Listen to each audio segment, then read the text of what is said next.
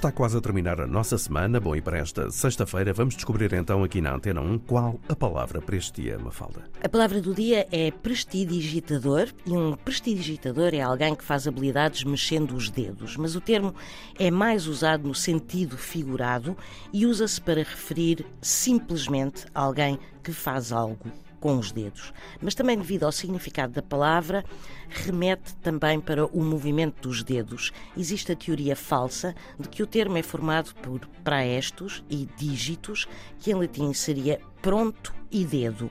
Esta etimologia é falsa porque, na verdade, a palavra vem de praestigitum, que remete para jogos de habilidade manual. Não fazia ideia. Sempre a aprender aqui na Palavra do Dia, edição Mafalda Lopes da Costa.